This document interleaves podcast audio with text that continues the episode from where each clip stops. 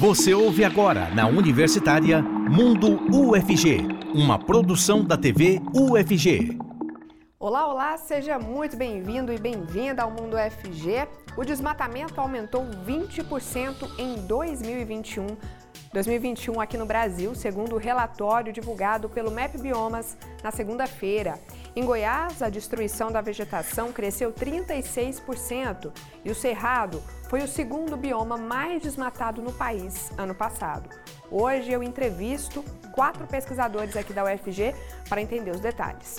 E a universidade subiu, subiu três posições no ranking que lista as melhores universidades da América Latina. Essas e outras informações você confere a partir de agora no Mundo FG.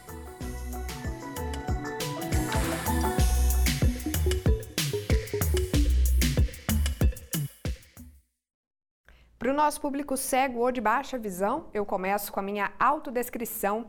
Eu sou Letícia Brito, apresentadora do Mundo FG. Sou uma mulher de pele clara, tenho cabelos castanhos escuros longos, estou usando uma blusa laranja e uma calça amarela.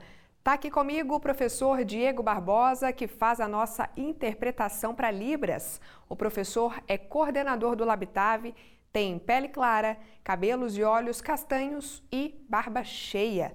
Vou apresentar para vocês quem é que veio conversar com a gente então sobre essa pauta urgente. Sejam muito bem-vindos.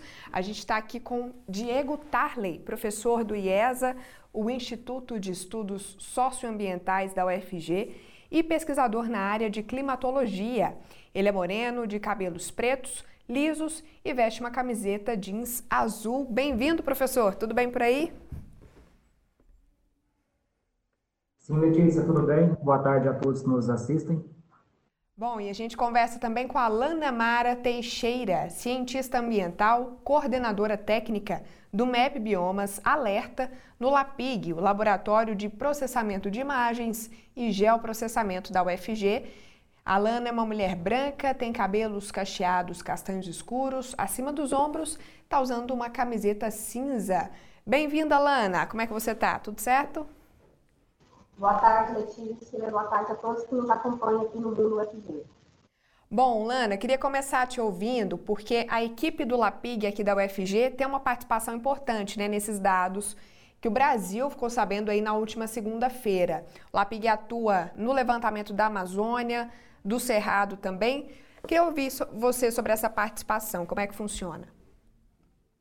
Bom, Letícia, o Lapini.fg, é, nós possuímos entre alunos e professores mais de 30 pessoas envolvidas nesse projeto do Metbiomas Alertas.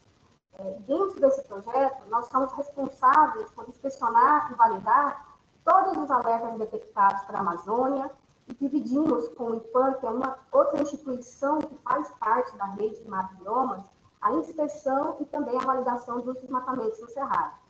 É, nós inspecionamos se de fato houve desmatamento, é, selecionamos imagens de alta resolução que mostrem a área que ainda tem vegetação, mostre depois a área desmatada, e após isso nós fazemos um refirramento. Né? A gente desenha o polígono daquele desmatamento, e após todo esse processo, tudo isso vai para o site. Um site que ele é público, ele é acessível a todos que têm interesse pelo assunto, e que permite a geração de laudos, contribuindo assim com os órgãos fiscalizadores. Gente, nesse relatório, o grande destaque negativo, no caso, né, foi para a Amazônia. 59% das áreas desmatadas no Brasil ano passado foram lá na Amazônia. E o professor Diego, entre os vários estudos que ele tem, tem uma pesquisa sobre como o desmatamento lá interfere na quantidade de chuva aqui em Goiás. Professor, para a gente que não é da área entender, como é que acontece isso? Qual que é a ligação?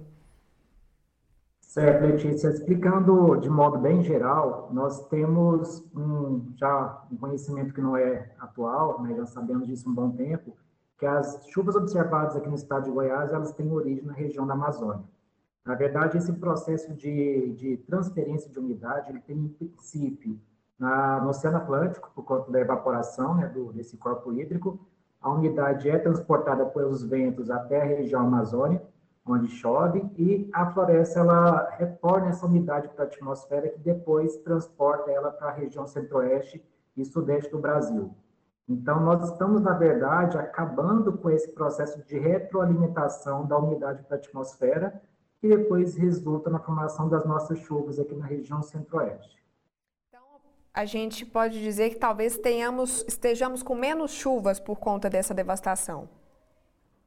Exatamente. É, nós temos uma grande preocupação com relação à redução dos volumes de chuva, mas principalmente, e considerando que nós temos já uma, uma, um período de estiagem na nossa região, também é muito preocupante a mudança dessa distribuição mensal das chuvas. Nós estamos tendo uma redução do volume e também um prolongamento do período de estiagem. E isso é muito preocupante, sobretudo para o agronegócio. Olana, como é que a gente está num ano eleitoral, né? Outubro, aí, dia 2 de outubro, a gente tem o primeiro turno. De alguma maneira, anos eleitorais mudam esse cenário de desmatamento aí? Tem alguma relação? Normalmente, é, em ano eleitoral, se vê uma tendência do aumento do desmatamento, por conta da instabilidade política que se instala no país. É, você não sabe o que, que vai acontecer, qual vai ser o próximo governo, se ele vai ser mais ou menos permissivo. Né? Então, desde o ano passado, está tudo mais voltado para a área da campanha política, é, menos as questões ambientais, elas acabam ficando um pouco omissas. E aí você percebe uma corrida para o desmatamento com a expectativa de zero finalidade. Perfeito. É um alerta aí, né? Mais um alerta aí para a questão do ano eleitoral.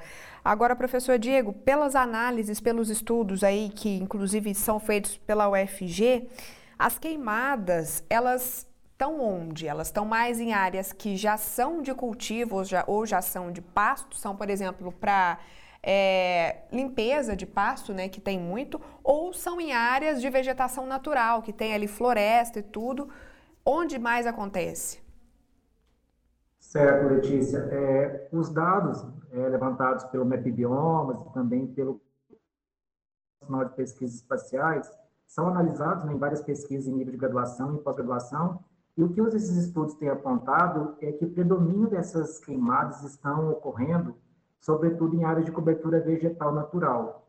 Então, essas áreas estão sofrendo um processo de desmatamento com a utilização de queimadas, e que vai cada vez se agravar ainda mais. É, a gente pode levantar que é, cerca de 65%, 70% das queimadas ocorrem em áreas de cobertura vegetal natural, e não apenas em áreas de pastagem para o preparo da, do terreno para o novo plantio.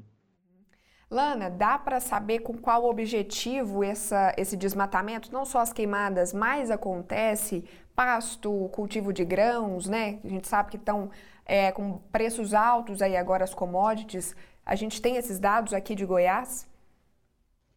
Em relação ao estado de Goiás, é, o desmatamento está concentrado mais na região norte do estado, que é um lugar que ainda tem vegetação remanescente, e onde se observa aí uma expansão da agropecuária né, é, nos últimos anos.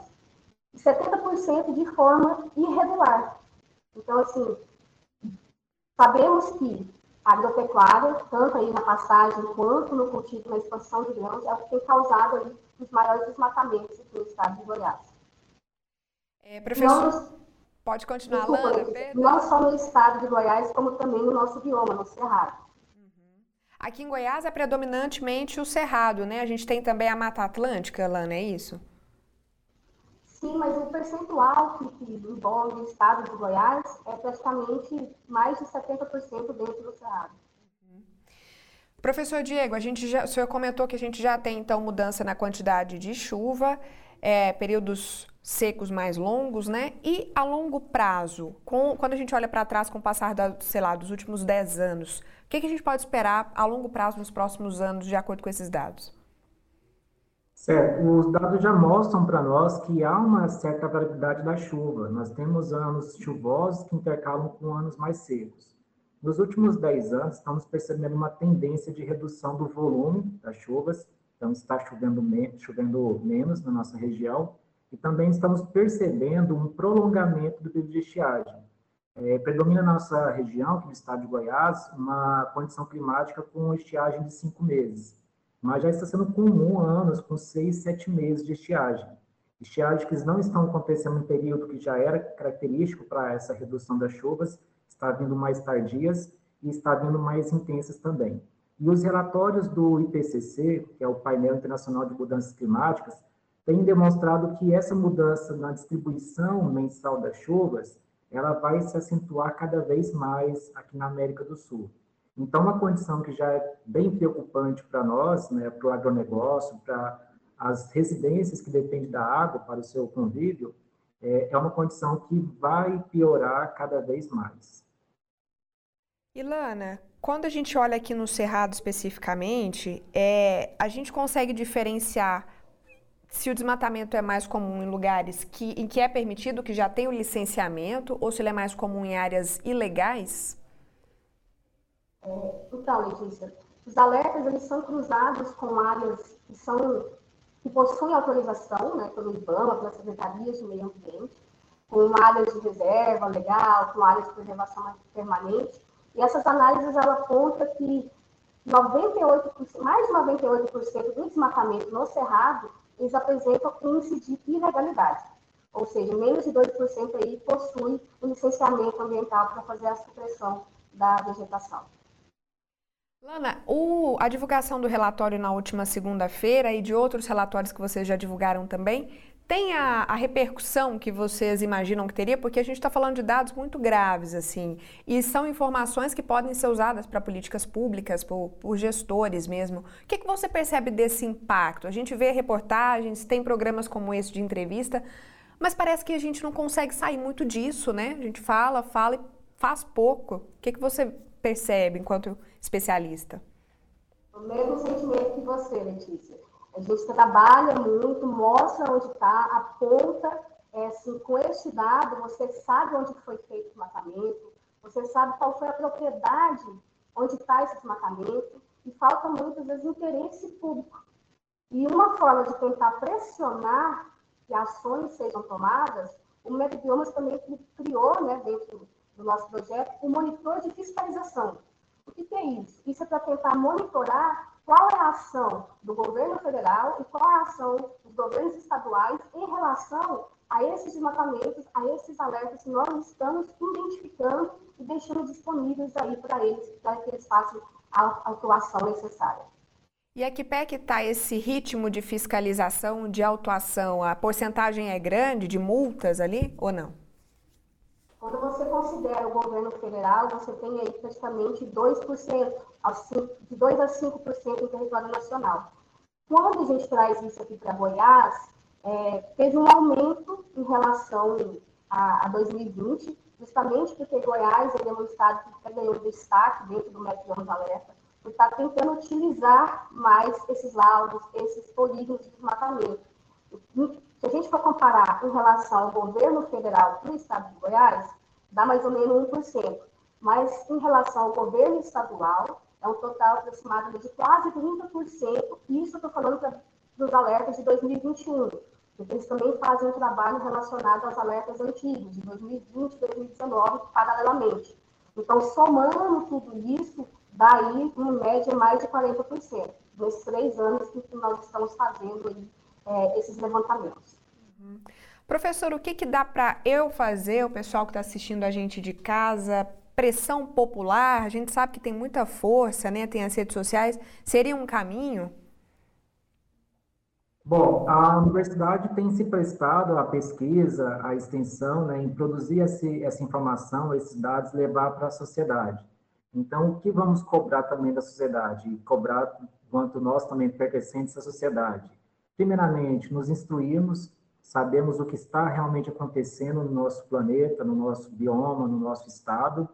Devemos sempre buscar fontes confiáveis, né, dados de procedência, fugirmos das famosas e terríveis fake news e também devemos eleger melhor os nossos gestores públicos. Se eles não estão trabalhando com o que nós estamos provendo para eles, então temos que mudar também quem não está trabalhando lá nos elevados cargos de gestão. Bom, chegou uma pergunta aqui para a gente pelas redes sociais, no Facebook, Rogério Honório, muito obrigada. Ele quer saber se é correto afirmar que a amplitude térmica, aquela diferença né, entre temperatura mínima e máxima, que às vezes é grande num dia só, se ela está aumentando com o passar do tempo. Professor, Podemos dizer isso? E se, e se sim, por quê? O que está acontecendo? Sim, com certeza. É, são questões como essas que a gente percebe que questões climáticas fazem parte do nosso dia a dia, né? São sentidas no cotidiano da população, não só em relação à falta de chuvas, né? A, a ocorrência de eventos climáticos, de temperatura, de baixa umidade relativa do ar. E sim, realmente, nessa época do ano nós temos uma maior amplitude térmica é, diária, nós percebemos que o, a tarde, principalmente, está muito quente, Durante a noite a temperatura cai, né, não tanto, mas cai também. E os dados têm mostrado que as temperaturas mínimas, elas têm se elevado. Então, quando falamos que está havendo um aquecimento das temperaturas, nós estamos falando principalmente das temperaturas que são registradas à noite e na madrugada, que estão se tornando cada vez mais quentes. E o que está acontecendo isso? Né? Maior emissão de gás de efeito estufa, é, maior desmatamento, então, nós estamos criando essas condições que vão é, tornar o planeta insustentável né, e não mais suportar a nossa sobrevivência. Nós estamos causando isso. Então, devemos mudar a nossa forma de compreensão e a forma de atuação, sobretudo cobrando nossos gestores públicos, uma forma de remediar e tentar amenizar os impactos que já são sentidos por todos nós. Bom, professor, te agradeço demais. Sempre bom conversar com o senhor. Muito obrigada. Até a próxima. Lana, muito obrigada também. Parabéns aí pelo estudo. Viu muitos dados. Quem tiver interesse, gente, procure o relatório. Vale muito a pena. Tem muita informação lá para a gente poder ficar por dentro. Obrigada, viu, Lana? Até mais. E no próximo bloco, a gente fala sobre o impacto das pastagens no desmatamento e vamos entender qual a situação das chuvas na nossa região. Será que está chovendo menos? O professor já até adiantou aqui para a gente que está, né? Períodos de seca maiores, a gente continua falando sobre isso. E a UFG, gente, subiu três posições no ranking que lista as melhores universidades da América Latina. A gente fala disso ainda hoje. Até já. Estamos apresentando Mundo UFG, na Universitária. Estamos de volta e você pode enviar suas perguntas ou comentários para, no... para os nossos entrevistados aqui pelo 62991811406 ou então pela transmissão ao vivo do YouTube, Facebook e Twitter. Ó, e para a gente continuar essa conversa, eu recebo Juliana Barros, professora do IESA, o Instituto de Estudos Socioambientais da UFG, e fundadora do Laboratório de Climatologia Geográfica aqui da universidade. Ela é uma mulher branca, de cabelos escuros, na altura dos ombros, usa óculos, uma blusa preta com estampas claras. Bem-vinda, professora! Tudo bem? Tudo jóia, Letícia. Obrigada. É um prazer participar aqui com vocês novamente. Eu que agradeço, bem-vindo de volta, né? E bem-vindo de volta também o Vinícius Mesquita, já esteve aqui com a gente. Ele é pesquisador do LAPIG e no MAP Biomas trabalha no mapeamento e monitoramento das pastagens no Brasil. Ele é um homem branco, de cabelo preto, óculos e camisa preta. Bem-vindo, Vinícius. Como é que você está? Tudo bem? Tudo bem. Um prazer estar de volta. Prazer é nosso. Professora, a gente estava falando pouquinho no bloco passado já do regime de chuva aqui em Goiás e a gente sabe que um problema muito forte do Cerrado são as queimadas. E a gente sabe também que tem uma relação direta com a chuva, né? Eu queria que a senhora falasse um pouquinho mais sobre isso. Quanto menos chove, é, mais risco de fogo a gente tem. Exatamente, né? Porque a, a, no período mais seco, a gente fica mais suscetível, né? A própria vegetação natural do cerrado, ela tem esse mecanismo, né, de às vezes é, entrar em combustão, mas é, isso também não é todo ano que acontece. E aí, com o período da seca, né, o solo mais ressecado, a vegetação também, é, a gente fica mais vulnerável. A chuva, além de diminuir essa vulnerabilidade, ela ainda quando cai, né, apagaria aí alguns focos. Então, realmente, esse período é o período crítico é um, inclusive o momento atual, né? Como a professora está falando, estamos nesses meses mais críticos. Agora, Vinícius, a gente sabe que abrir área para cultivo de grãos é um dos principais motivos de desmatamento. Mas e os pastos, a pastagem, como é que entra nessa história? Qual que é o, o impacto dela? É, a pastagem também, além dos grãos, é mais comum você abrir área primeiro para pastagem. O que a gente vê hoje é a conversão dessas áreas de pastagem para áreas de cultivo. às vezes acaba sendo mais rentável. Uh, no Cerrado, no norte do Cerrado, né, na região que a gente conhece como Mato Piba, ali é mais comum a abertura dessas áreas para um plantio direto de, de, cultivos como soja, milho, algodão. É uma coisa que está tá se tornando um pouco mais comum agora, mas uh, boa parte do que a gente tem, teve de desmatamento que aconteceu no Cerrado foi primariamente para a abertura de pastagens.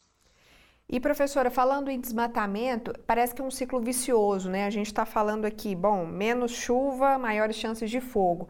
E o que que acaba diminuindo a chuva? Também o desmatamento, aumentando a seca. Então, parece que a gente não consegue sair disso, assim, né? Ciclo mesmo. Sim, exatamente, porque a vegetação ela exerce um papel. É, é, é, a gente está falando de um sistema né, que envolve a atmosfera, envolve a superfície que esse sistema se retroalimenta. Então, a umidade do solo, as plantas, né, elas fazem um papel muito importante num processo chamado evapotranspiração. Então, elas transpiram, né, e aí essa umidade dela, como se fosse o nosso corpo, quando a gente transpira, né, e elas transportam umidade pra, para a atmosfera é, servem também como um regulador térmico, então é importante a gente também chamar atenção para esse papel, que não é só com relação à umidade às chuvas, mas à temperatura. E quanto maiores as temperaturas, também a gente vai estar mais vulnerável aí à ocorrência de queimadas. Então, é como você falou, é um ciclo mesmo, né, que se a gente não quebrar aí esse, o ciclo do desmatamento e de reverter em algumas áreas, a gente vai só piorar com relação aí à questão da distribuição das chuvas.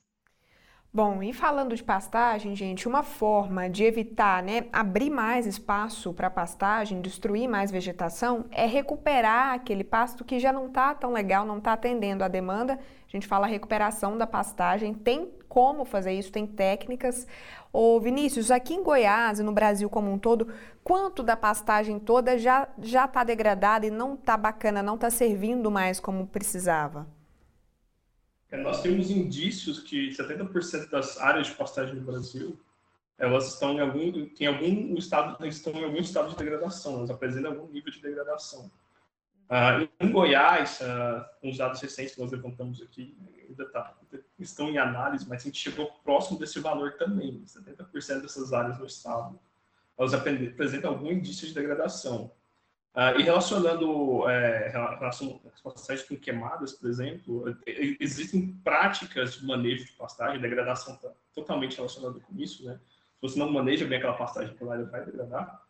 Algumas práticas arcaicas, assim, que ainda são usadas, elas, que, que, a queimada de pastagem, que a gente vê bastante nessa época do ano também, boa parte dessa fumaça que invade a cidade, ah, por exemplo, Goiânia, que eles queimam o Parque Altamira de vez em quando, Uh, mas também algumas pessoas queimam pastagens no redor da cidade para tentar fazer um manejo disso. Em tese, isso contribui para recuperar um pouco dos nutrientes uh, no solo, mas a longo prazo você vai criando uma área cada vez mais degradada, uh, com solo mais exposto, e isso a longo prazo você cria áreas que vão aquecer mais. Né? Então, essa sensação térmica dessa região vai ser bem pior, vai ser bem mais alta as temperaturas.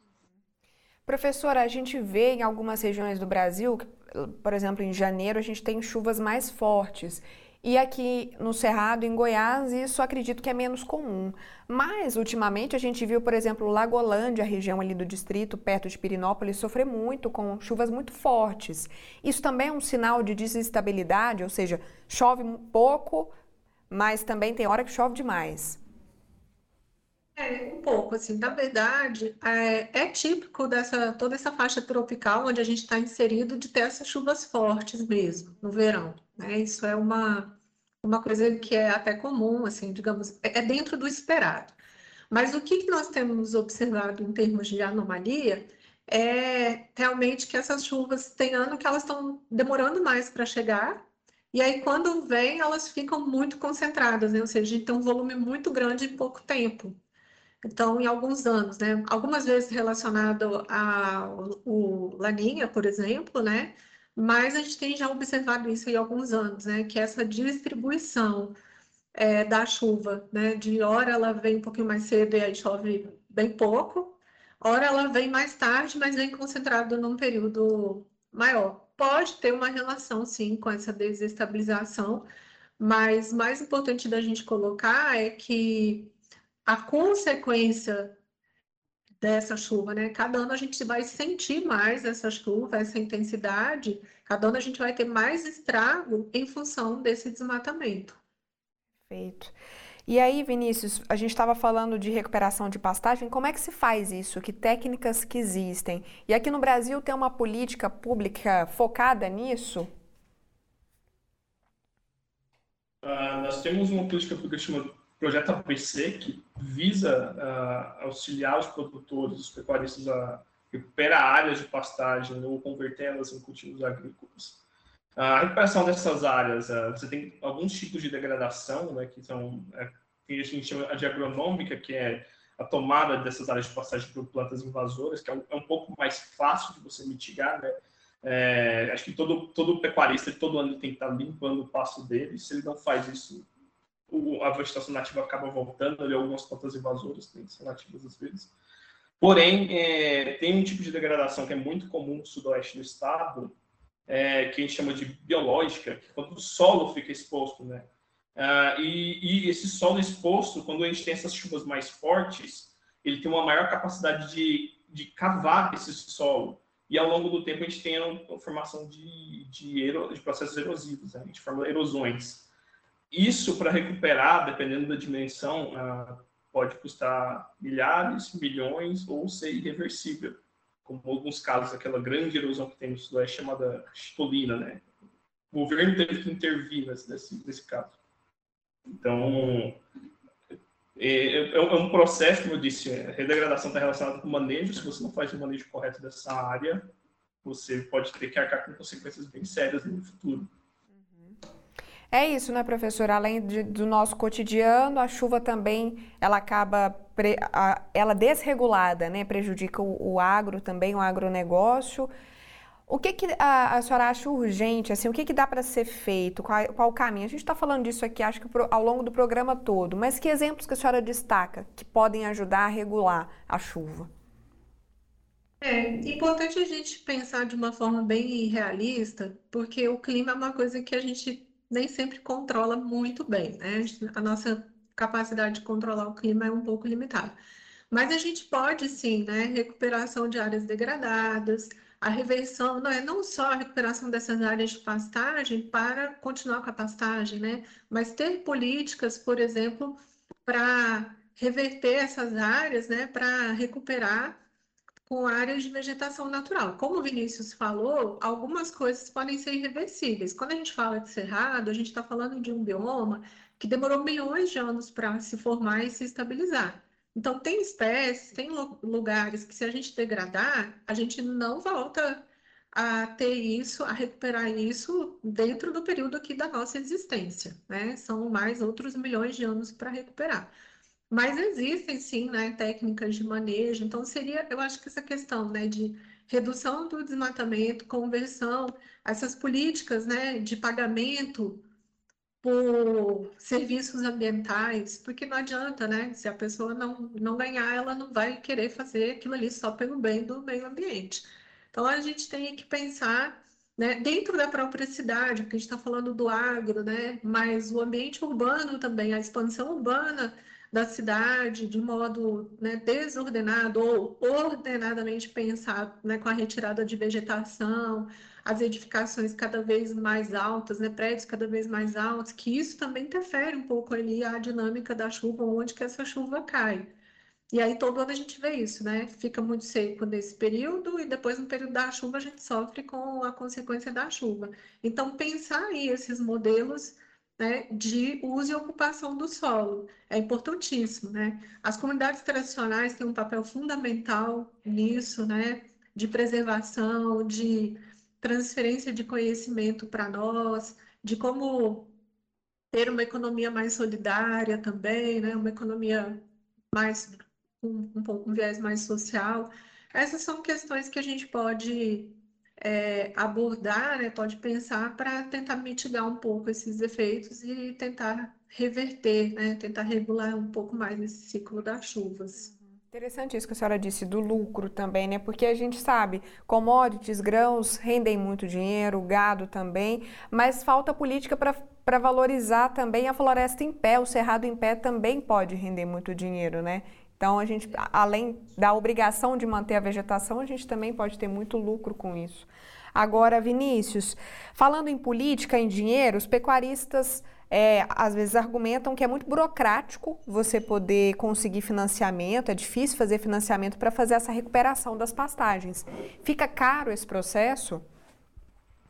É, como eu, eu apresentei, alguns tipos de degradação são bem caros, assim, de você, você tentar recuperar. É, assim, o que é sugerido às vezes é você recuperar essa área com vegetação natural e manter ela uh, o, o, pagamento de, de crédito de carbono, né, que o mercado tá sendo, ainda está sendo criado isso ao redor do planeta. Assim, não, não, é alguma coisa que uh, você diz que está pronto que está sendo pago.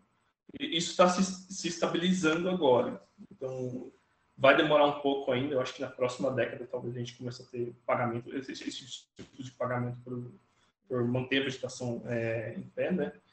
Uh, e, assim, o maior problema que a gente vê hoje em recuperação de áreas de pastagem é que algum, alguns, alguns produtores eles não têm tanto conhecimento assim, é, é difícil o acesso, porque às vezes a área que ele tem é uma área pequena, é uma pessoa mais humilde. É muito mais fácil você liberar é, créditos, para financiamento para recuperação de áreas é, para grandes produtores de, de gado. Então, infelizmente, ainda tem um, uma desigualdade dentro dessa, dessa forma de distribuição de financiamento no Brasil. Uhum.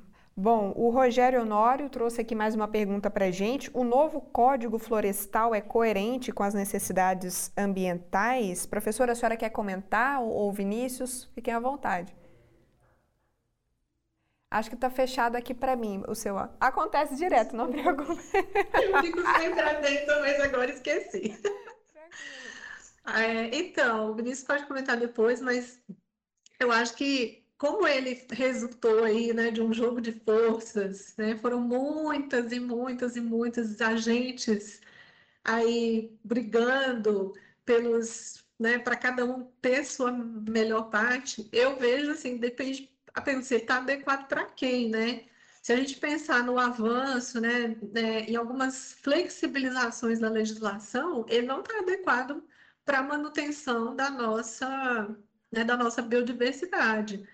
E então eu penso que ele precisa avançar, ele precisa, ele nem é tão velho, né, e já precisa ser revisto, porque ele acabou atendendo a muitos interesses que infelizmente não atendem a, não combinam aí com a preservação do, né, principalmente de áreas que a gente tem que ter atenção, né, as áreas de veredas, as áreas é, dos cursos d'água, o avanço sobre as encostas, né? Então, ele houve algumas flexibilizações que penso que não está, está bem um pouco longe de ser o ideal. Quero te ouvir também, Vinícius. Só complementando, uh, como a gente tem essas inovações no mercado, né, de tentativa de proteção de áreas, coisas que deveriam ser atualizadas também, inserção de pagamentos por serviços ecossistêmicos, Uh, é, realmente essas flexibilizações que têm sido é, apontadas é, desde, desde a instalação do último código é, dificultou um pouco a parte do meio ambiente, né, o uso sustentável dessas áreas e a longo prazo isso pode criar alguns problemas ambientais, né, por exemplo, o uso de, de, de encostas é, e de, de, áreas com relevo mais declivoso é, pode ser bastante impactado. E essas áreas são, é, são, áreas que a gente tem que preservar, porque, por exemplo, em caso de chuvas fortes, se você tiver o solo descoberto ali, a chance de, ter deslizamentos assim, bem, bem grande. E novos desastres, né? Que infelizmente a gente acaba noticiando direto aí. Vinícius, muitíssimo obrigada, bom trabalho aí. Qualquer novidade do LAPIG, você volta para contar para a gente. Deixar. Professora, muito obrigada também. Sempre bom ter uma conversa com a senhora. Até a próxima. Obrigada a você e até a próxima.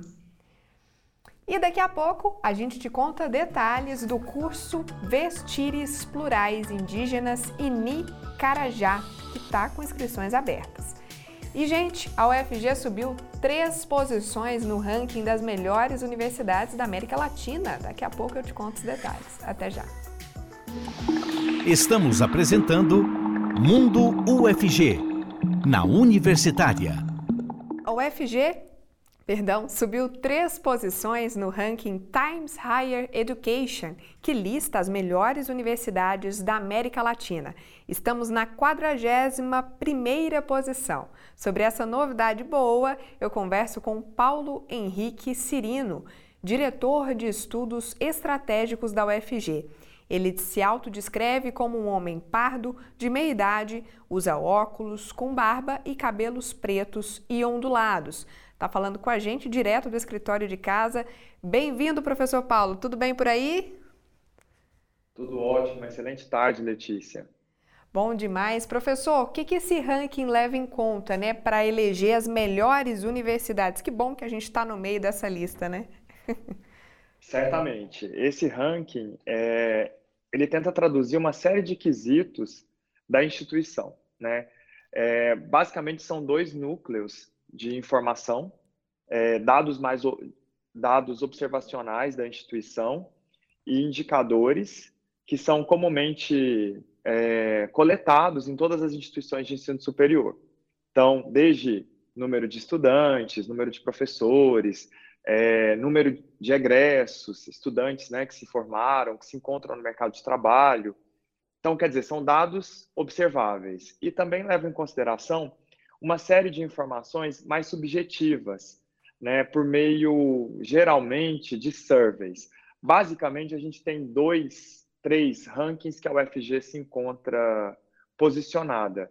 Né? Os, os mais relevantes são o Times Higher Education, o QS, do Reino Unido, e o Xangai. Então, basicamente, nesses três rankings, a UFG vem sendo classificada entre as principais instituições de ensino, né, ou universidades, vamos dizer assim, do mundo. Muito bom, excelente. E, bom, é, o que, que é, significa para a universidade né, ter subido em posições? Não só está no ranking, como também avançou três posições. Qual que é a importância? Basicamente, como eu disse, esses rankings buscam classificar alguns quesitos das instituições. É, normalmente, é, ano a ano, esses rankings vêm atualizando suas metodologias e a lista de universidades avaliadas. Portanto, a melhor análise que se faz é uma análise estática, né, daquele ano.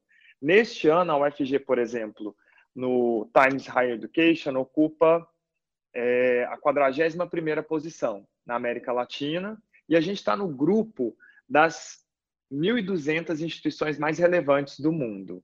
É, por outro lado, no QS, da mesma maneira, a gente ocupa a 24ª posição de todas as instituições brasileiras que foram classificadas.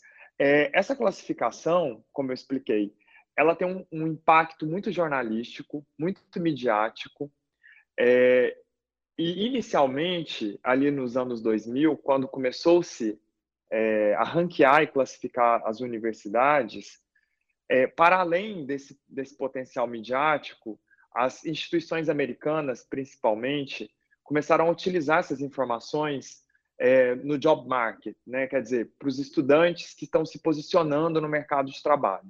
Hoje, cada vez mais os países vêm, vêm é, oferecendo certa atenção a esses rankings e colocam como medida de desenvolvimento a participação de suas universidades.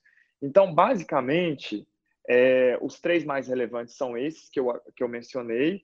No Brasil, a gente tem o, o, o RUF, da Folha de São Paulo, que estudou todos esses rankings e suas metodologias, que contemplam né, é, fatores como citações né, é, internacionais, número de publicação na, nas bases Scopus e, e, Elsevier, é, os indicadores de ensino, perspe a perspectiva internacional e, questão, e a habilidade das instituições em inovar e transferir conhecimento, né, por meio de parcerias com empresas e outros organismos.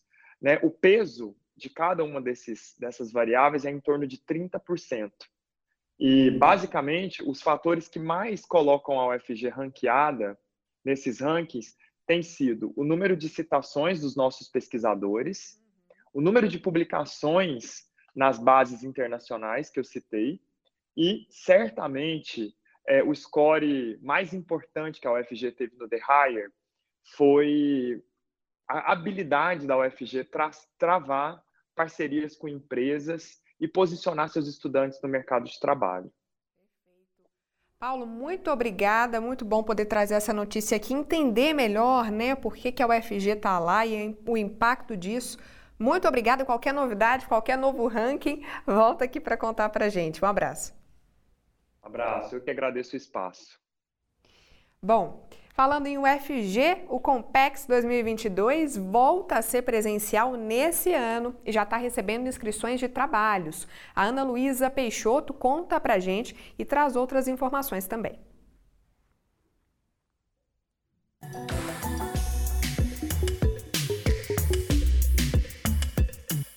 Olá, tudo bem? Meu nome é Ana Luísa Peixoto e começa agora mais uma Agenda UFG. Eu sou uma jovem mulher, branca, uso óculos de ar oval, tenho cabelos lisos de tamanho médio na cor castanho claro. Estou em um corredor de um prédio da UFG com janelas de vidro dos dois lados. Vamos conferir os eventos e serviços da universidade? O maior evento acadêmico da UFG volta a ser presencial esse ano o Congresso de Pesquisa, Ensino e Extensão Compex. O tema será o Bicentenário da Independência, 200 anos de ciência, tecnologia e inovação no Brasil. As inscrições para submissão de trabalhos vão até o dia 31 de agosto. Para se inscrever como ouvinte, a data vai até dia 20 de novembro. Para saber mais, acesse o site ufg.br. Tem interesse em práticas de atividades corporais? O projeto Saúde em Movimento da UFG conta com a parceria de terapeutas corporais voluntários, que oferecem atendimento quinzenal às sextas-feiras, sempre ao meio-dia e meia até as duas horas da tarde. Os encontros ocorrem no pátio do lado da praia, no campus Samambaia. O projeto atende exclusivamente estudantes da universidade, mas somente com inscrição feita por formulário. Para saber mais informações, entre em contato através do e-mail grupo de movimento coreufg@gmail.com. Agora eu tenho uma novidade para você que gosta de conhecimentos tecnológicos. O IPLab UFG lançou mais uma edição do Hora Maker, desta vez com uma oficina de curta duração sobre introdução à impressora 3D. O curso acontecerá nos dias 26 e 27 de julho, das 2 às 4 e meia da tarde. Para saber mais informações e realizar sua inscrição, entre pelo site ipelab.ufg.br. Eu me despeço aqui. Essa foi a agenda de hoje. Continue acompanhando a nossa programação e até mais.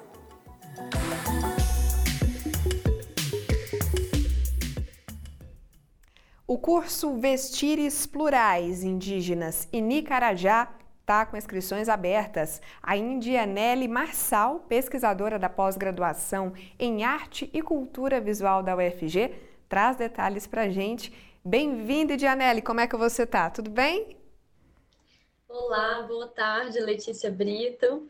É, muito obrigada pelo convite. Gostaria de fazer muito rapidamente minha audiodescrição. Eu sou uma jovem mulher de pele branca, cabelos ondulados, tenho uma pinta no rosto, atrás de mim há uma parede branca com um quadro escrito Refarme Cria, daqui a pouco eu explico sobre isso, e um quadro é, com um desenho de uma mulher grávida que os meus alunos me deram quando eu estava gestante. Estou vestindo uma blusa branca que foi feita a partir de trabalhos manuais e foi um presente da minha sogra e é uma roupa que está na família há alguns anos. Bom, eu venho aqui contar para vocês sobre um projeto de extensão é, cadastrado na Universidade Federal de Goiás e que foi aprovado em uma chamada chamada Refarme Cria, que é uma parceria entre o Instituto Precisa Ser e a marca Farm. Então, nós ganhamos esse fomento para fazer duas ações principais. A primeira delas é um curso sobre os vestires plurais das mulheres em Nancarajá, que vai contar com professores indígenas e não indígenas, é, foi produzido um e-book especialmente para o curso, e ontem nós tivemos nossa primeira aula remota e gratuita, todo o curso vai ser ofertado de forma remota e gratuita, e a primeira aula, que foi ontem, a aula inaugural, foi aberta a todo o público e contou como convidado especial com o Rodrigo Tremembé, que pertence a outro povo, mas ele é um estilista e ativista indígena, que falou sobre a produção de moda a partir de perspectivas indígenas e a sua trajetória como originário Tremembé. Foi uma aula muito emocionante. E a outra ação do projeto é uma exposição digital que é, vai estar disponível em um site, está prevista sua inauguração dia 19 de setembro, na Primavera dos Museus, e ela vai ser feita a partir do acervo do Museu Goiano Professor Zoroastro Artiaga, o primeiro museu da cidade de Goiânia, é, e toda a parte de curadoria, fotografia, identidade visual está sendo produzida de forma colaborativa entre indígenas e não indígenas. Bacana. Como é que o pessoal pode participar da programação, ficar por dentro, se inscrever, se tiver que fazer inscrição também? É, então, vocês podem acompanhar mais informações sobre as ações do projeto a partir do grupo de pesquisa Indumenta. É, a, esse projeto ele vem do grupo de pesquisa Indumenta, que é liderado pela professora doutora Rita Moraes de Andrade, que coordena esse projeto juntamente comigo. E vocês podem acompanhar pelas redes sociais, que é indumenta.br, e lá vocês vão é, ter acesso aos links para o formulário de inscrição e também ficar de olho em todo esse backstage que está envolvendo a produção da exposição digital, que também vai ser disponível para qualquer pessoa do mundo que tenha acesso à internet. Então, esperamos vocês bem de pertinho para fazer parte desse movimento de decolonizar é, o campo da produção de moda. Muito, obrigada, muito bacana, Indianelli. Adorei saber da história por trás do projeto. Ótimo, ótima iniciativa. E qualquer novidade, você volta aqui para contar para gente. Obrigada, viu? Muito obrigada, Letícia. Nós que agradecemos a oportunidade. Um abraço. Outro. Ó, e quero deixar registrado aqui, eu me confundi, é Inã Carajá, peço perdão aos Carajás, a gente já recebeu, já recebeu eles aqui no Mundo FG, temos o maior respeito, hoje acabei me confundindo e falei Ini Carajá, mas é Inã Carajás, beleza? Vamos conhecer agora o UFG Net Rodou. Você sabia que pode encontrar tudo sobre a UFG em um único lugar? O portal UFGNet reúne uma infinidade de informações e serviços acerca da comunidade acadêmica. No UFGNet você encontra tudo sobre a universidade, como por exemplo, todos os sistemas relacionados a ensino e pesquisa, o Sistema Integrado de Gestão de Atividades Acadêmicas SIGA-A, os aplicativos da UFG, o e-mail institucional, tutoriais como o Manual do Aluno e até sistemas do governo federal. Se você faz parte da comunidade acadêmica, não deixe de criar o hábito de consultar o portal UFGNet e facilitar sua vivência na universidade, utilizando ele como ferramenta acadêmica. Acesse já o site ufgnet.ufg.br. E eu fico por aqui, mas amanhã a gente está de volta, vou estar tá te esperando, tá? Se cuida, até lá. Você ouviu na Universitária Mundo UFG, uma produção da TV UFG.